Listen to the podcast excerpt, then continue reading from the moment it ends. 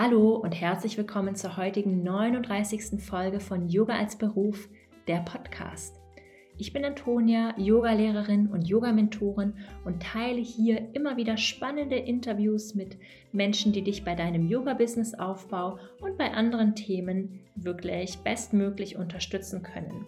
Heute habe ich eine besondere Gästin mitgebracht und zwar ist das Mechthild Kreuser.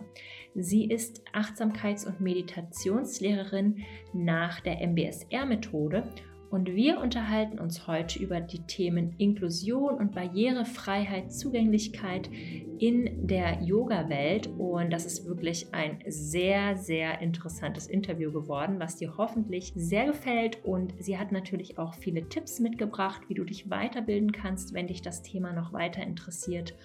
Und ich wünsche dir jetzt ganz, ganz viel Freude mit dieser tollen Folge.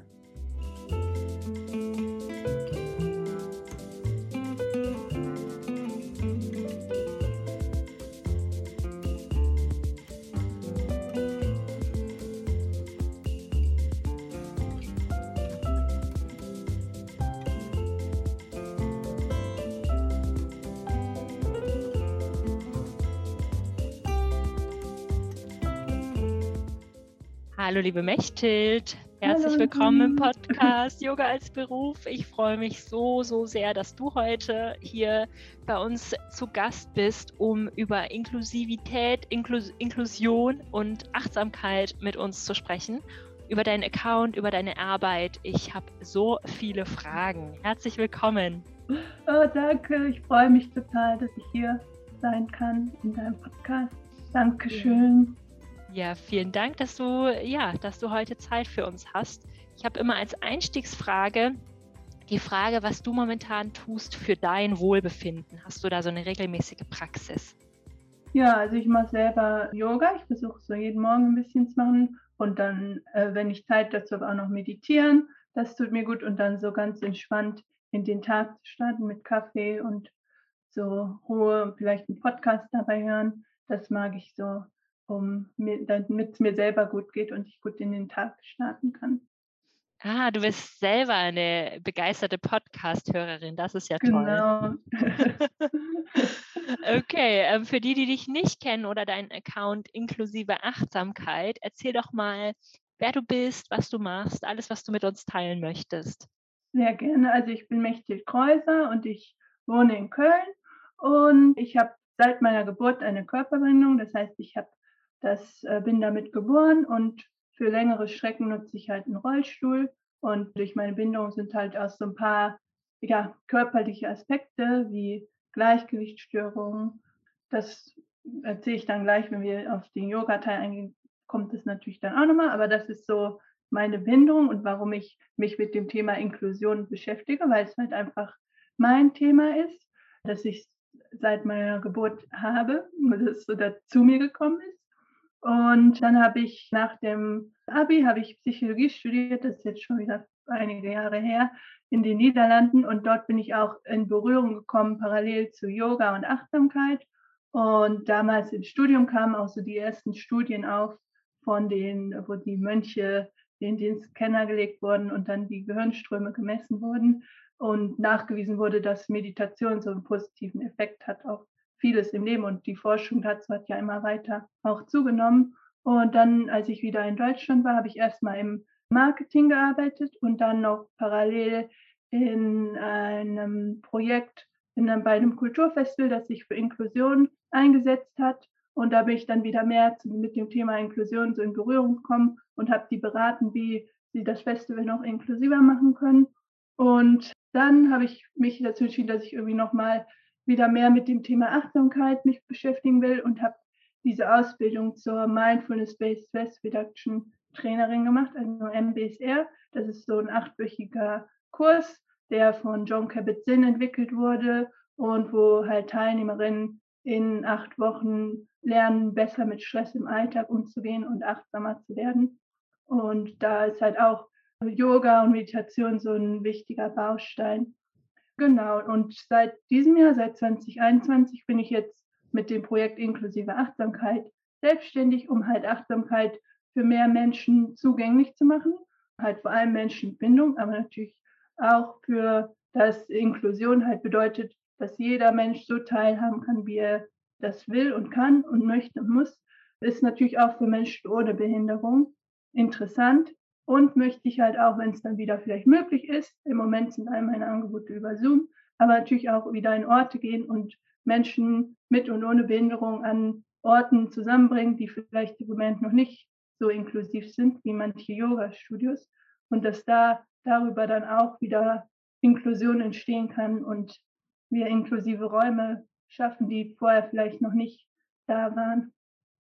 Mm, genau. Super, danke fürs Teilen.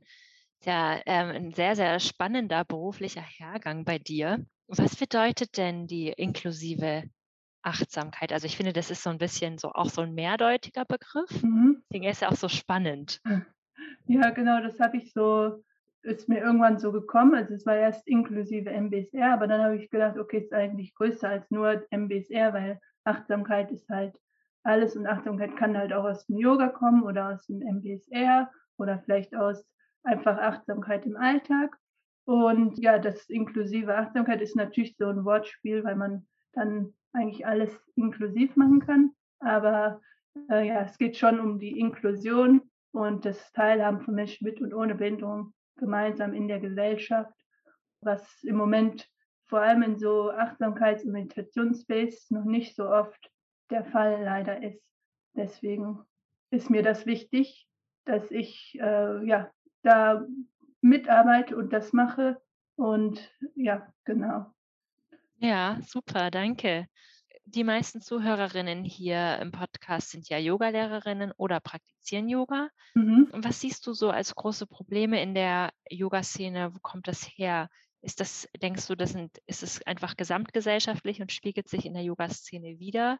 Oder ist die Yoga-Szene besonders wenig inklusiv? Ähm, ich hatte bei dir letztens ja auch was gelesen über Sport und Inklusion. Da habe ich mich dann mhm. auch gefragt, ob es da vielleicht Parallelen gibt, wenn man diesen Asana-Aspekt hervorhebt. Ja, was denkst du Ja. darüber? Ja, es sind sicher zwei Teile. Einmal, dass Inklusion in unserer Gesellschaft an sich noch nicht, ja, immer noch am Anfang steht und noch sehr viel mehr gelebt wird und wir auch in vielen Teilen der Gesellschaft Menschen mit Behinderung nicht im der Mitte der Gesellschaft haben, also im Beruf und in der Schule, dass da so eine Separation gibt und eher eine Art Exklusion in manchen Bereichen sogar. Und das andere mit Yoga speziell ist halt, weil oft dieser sportliche Aspekt von Yoga so voransteht, wenn man, wenn ich zumindest als Studios denke, es gibt sicher auch Studios, die das anders machen und die auch schon mehr vielleicht Menschen anziehen, die vielleicht andere Körperlichkeiten haben. Aber so mein Bild, weswegen ich auch lange nicht in einem, hier in Deutschland in ein Yoga-Studio gegangen bin, ist irgendwie, dass äh, man da so fit sein muss und dass man so schnell flowen muss. Und das ist halt alles Sachen, die ich nicht so gut kann. Und genau, deswegen habe ich das Gefühl, dass es vielleicht auch viele Leute abschreckt, wenn man auch die Bilder auf Instagram sieht, wenn man dann irgendwie Yoga googelt und dann sind sie so Posen so verrenkt, wo man sich denkt, oh nee, das kann ich doch gar nicht und dann fange ich lieber gar nicht an. Und mhm. statt dass man dann auch andere Bilder sieht, wo Leute vielleicht mit anderen Körpern mhm. auch Yoga machen. Ja, total. Also lässt sich vielleicht nicht so gut verkaufen, so ein so Kasana, so ein Sitz oder so Katze und Kuh. Aber ja. es ist jetzt auch nicht schlechter als ein Handstand. Nee, ähm, genau. Ja, wow, ja. spannend, okay. Ja, da ist die äh, Yoga-Welt hat so viele blinde Flecken. Es ist wirklich unglaublich, Mhm. dass gerade diejenigen, die sich jeden Tag hinsetzen und eigentlich ähm, reflektieren, aber irgendwie oft dreht es sich halt nur um sie selbst. Das Ja, finde ich genau. so schwi schwierig teilweise in der Yoga-Szene. Es geht immer nur um Selbstoptimierung und ähm, ne, wie kann ich meine, mich persönlich, mein Leben, meine Beziehungen und meine Gesundheit optimieren, aber nicht, Mhm. Ist schließe ich mit dem, was ich mache, andere Menschen aus. Ja, genau. Und ja, ich hatte eben noch gar nicht bei der Vorstellung nicht gesagt, wie ich selber zum Yoga gekommen bin. Ah ja, war nämlich mal. auch im Studium dann, äh, zu 2008, 2009, da habe ich im Sportzentrum geguckt, was kann ich gut machen und da war Yoga halt eine Möglichkeit, wo ich auch gut mitmachen kann, konnte. Und dann habe ich erst in so einer mehr sportlichen Gruppe mitgemacht und da habe ich auch gemerkt, dass mir das irgendwie nicht gut getan aber irgendwie hat mich dann trotzdem irgendwas an dem Yoga gepackt und habe ich mich dann später nochmal für eine andere Gruppe bei einem anderen Lehrer angemeldet und der hatte da, der konnte mich echt gut mitnehmen und hat dann halt auch so mich einfach so in die Gruppe inkludiert, integriert, dass ich einfach alles mitmachen konnte. Und da habe ich auch irgendwann in der quasi Advanced-Gruppe mitgemacht. Und ich habe immer so im, im Kopf gehabt, oh, ich kann doch nicht Advanced Yoga machen. Und jetzt erst im Nachhinein, wo ich mich auch so mit dem Thema Ableismus beschäftige, merke ich, okay, das war eigentlich schon mein internalisiertes Ding, dass ich bei Advanced Yoga dann immer nur an die super Posen denke und nicht, dass es eigentlich bedeutet, dass man halt sich auch mehr mit dem vielleicht spirituellen Aspekten von Yoga oder dem, was auch noch alle die anderen Aspekte von Yoga sind, ähm, ja. beschäftigt. Und da, wenn ich, ist jetzt halt auch schon wieder zehn Jahre her, aber wir waren echt eine ganz gemischte Gruppe mit Jüngeren und Älteren. Und da habe ich echt so gemerkt, ja, okay, das ist das, was ich eigentlich als Yoga machen möchte und habe. Und als ich dann wieder zurückgekommen bin nach Deutschland, haben wir noch eine Zeit hier in Köln mit einer Bekan von, äh, bekannten Yogalehrerin von uns, von einer Freundin mir Yoga gemacht. Aber dann ist es auch wieder so ein bisschen natürlich durch ja, das Leben einfach hat es dann nicht weiter geklappt. Genau, aber jetzt mache ich für mich eigentlich immer so Home Yoga und versuche da einfach selber in Bewegung zu bleiben, weil ich merke, dass es mir gut tut, mich so meinen Körper zu spüren und kennenzulernen. Genau. Mm. Ja, total. Das ist ja auch eine Reise, die niemandem verwehrt bleiben sollte. Ja, genau. Ja. Hast du, was glaubst du, wie können Yogalehrerinnen ihr Angebot inklusiver gestalten? Oder was würdest du sagen, war jetzt das, das Tolle an diesem einen Lehrer, der das so gut geschafft hat? Mhm. Ja, es war einfach, weil ich, weil er mir dann immer auch so äh, die Übung so angeleitet hat, dass ich das machen konnte und dass ich mich dann da auch gesehen habe. Und wir waren halt schon eine große Gruppe, aber irgendwie, natürlich gibt dann auch Leute, die vielleicht die Übung schon besser machen können oder weniger Unterstützung brauchen. Und für mich, die vielleicht dann in manchen Sachen mehr Unterstützung braucht hat, hat er mir die auch so geben können oder auch die Übungen so anleiten können, dass ich das auch mitmachen kann und auch in meinem Tempo vielleicht, wenn wir dann mal doch irgendwie eine, wie den Sonnengruß gemacht haben, dass ich einfach auch in meinem Tempo machen konnte oder noch einen Zwischenschritt einbauen kann, weil ich komme dann nicht direkt aus dem Lunch in den äh, Down Dog. Ich musste immer noch mal in den Vierfüßlerstand dazwischen. So, und das ist einfach so, wo man dann auch, ja, vielleicht nochmal überlegen muss, wie kann ich eine äh, Sequenz so abwandeln, dass jemand, der vielleicht mehr Zeit braucht oder Zwischenschritte braucht, das auch machen kann. Und es hilft dann ja vielleicht auch anderen, die dann denken, oh, wow, das habe ich, für mich ist auch immer so anstrengend. Vielleicht mache ich es auch mal so. Ja, ja, total. Also würdest du sagen, dass man am Anfang einfach mit der Person sprechen sollte und gucken sollte, was, was die, also was die Bedürfnisse sind, oder würdest du sagen, dass man die, Person einfach erstmal mitmachen lässt und ein bisschen guckt? Ja, vielleicht beides. Also erstmal schon die Bedürfnisse abfragen und schon mal im Gespräch gehen, was überhaupt möglich ist von dem Körper her. Oder wenn man zum Beispiel jemanden hat, der vielleicht im Rollstuhl sitzt, dann gucken, kann der für manche Übungen vielleicht auf die Matte oder ist es besser, wenn er im Rollstuhl, er oder sie im Rollstuhl bleibt, so dann zu gucken, was mhm. auch möglich ist und ja auch beim Üben dann zu gucken, wie kann ich die Person unterstützen, dass sie die Übung machen kann, mitmachen kann. Mhm. Genau. Ja, okay, danke. Und war das für dich so, dass du das von vornherein wusstest? Du hast ja mehrere Yoga-LehrerInnen ausprobiert. Wusstest also mhm. nicht vorher, welcher Yogalehrer da besonders einfühlsam sein würde. Nee, das wusste ich nicht. Da war einfach dann quasi ein Glück, dass ich dann in seine Gruppe gekommen bin. Und ähm, wie würdest du sagen, könnte man das zum Beispiel besser kommunizieren? Mhm.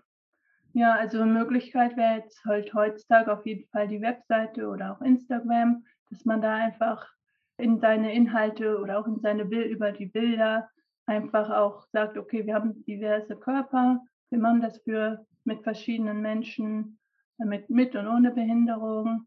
Genau, und wenn man irgendwie ja, jemand hat, der Interesse hat, dass man dann mit dem in Kontakt kommt und guckt, wie okay, was ist für die Person möglich, wie kann ich die mit in mein Yoga-Angebot einbinden. Mhm. Genau. Ja, einfach in die ganz normale Gruppe mit einbinden, weil das Ja, sollte ja nicht auch immer alles so voneinander getrennt sein. genau, das ist mir auch wichtig, dass es einfach auch möglich ist für Menschen mit Behinderung teilzunehmen.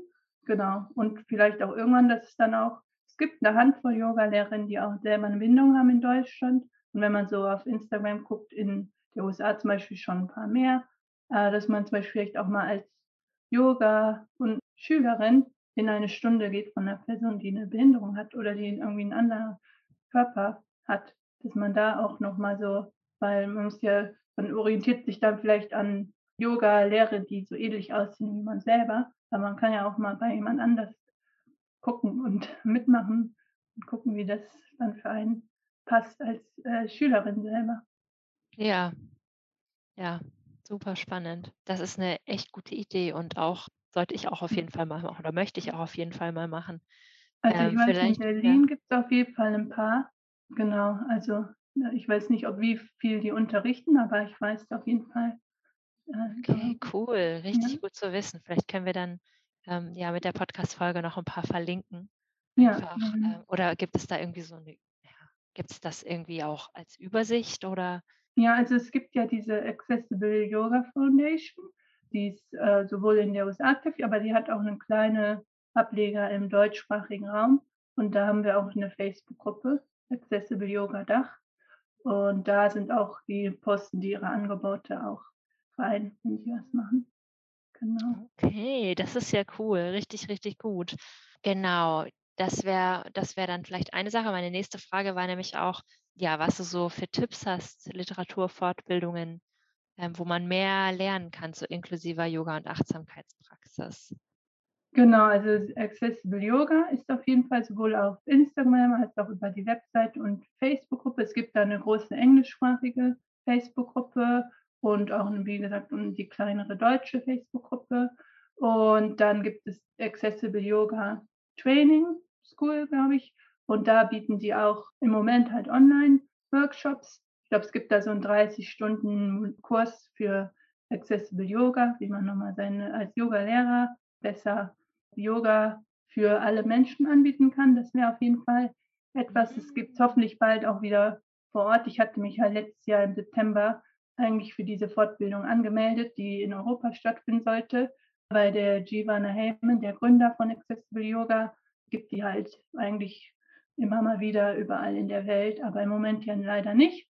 Aber das ist auf jeden Fall etwas und halt die Accounts von Jivana und Diane Bondi macht ja auch viel mit Accessible Yoga. Die hat auch ein Buch Yoga for Everybody.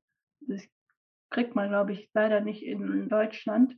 Aber ja, das ist auf jeden Fall auch ein cooles Buch. Und Accessible Yoga gibt es auch als Buch. Also das ist auch eine Möglichkeit. Okay, okay.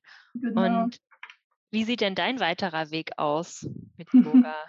Ja, also genau, im Moment gebe ich ja vor allem MBSR-Kurse und die dauern halt acht Wochen und jetzt im August fängt äh, der nächste an und dann im Oktober gibt es auch einen Kurs, da kann man auch dann auf meiner Webseite die Informationen finden und ich gebe regelmäßige Meditationsabende.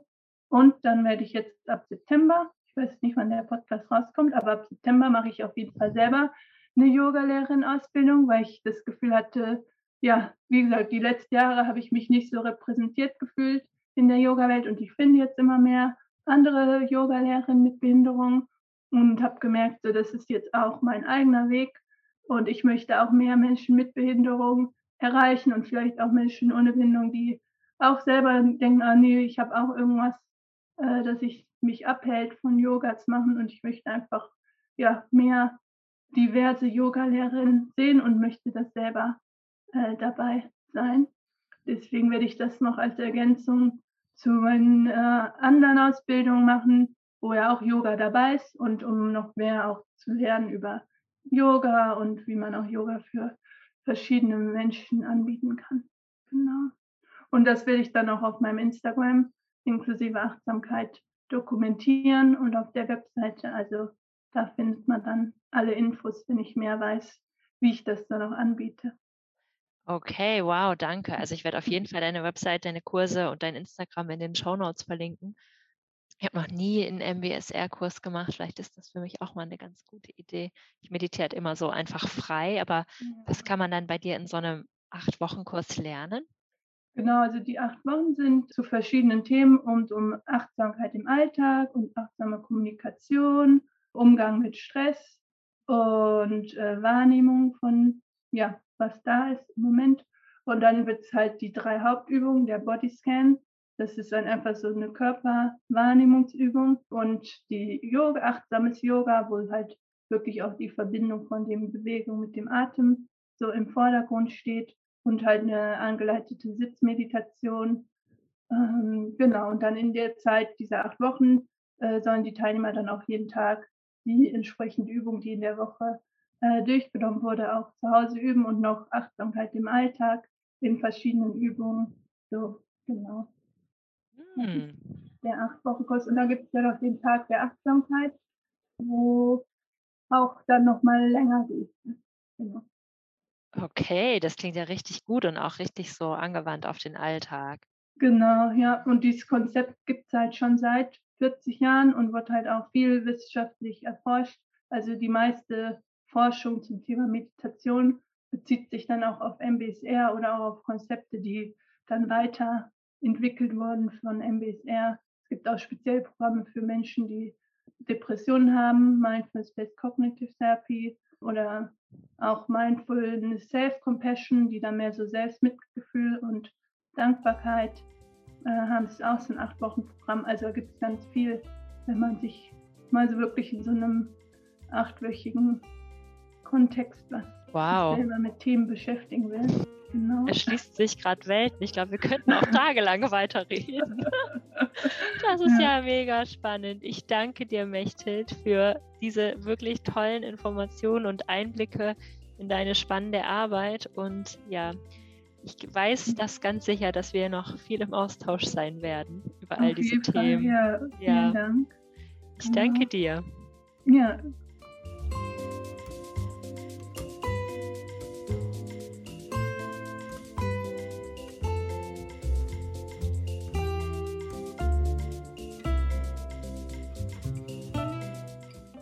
Wenn dir diese Podcast-Folge gefallen hat, dann hinterlass mir doch super gerne eine Bewertung bei iTunes und selbstverständlich kannst du dich auch bei Mechthild oder bei mir mit allen Fragen per Instagram oder E-Mail melden und wir können dich natürlich unterstützen, wenn es uns irgendwie möglich ist und freuen uns, wenn du diese wichtige Podcast-Folge auch mit anderen teilst, für die diese vielleicht interessant ist. Und bis dahin wünsche ich dir einen Happy Yoga Business Aufbau. Deine Antonia.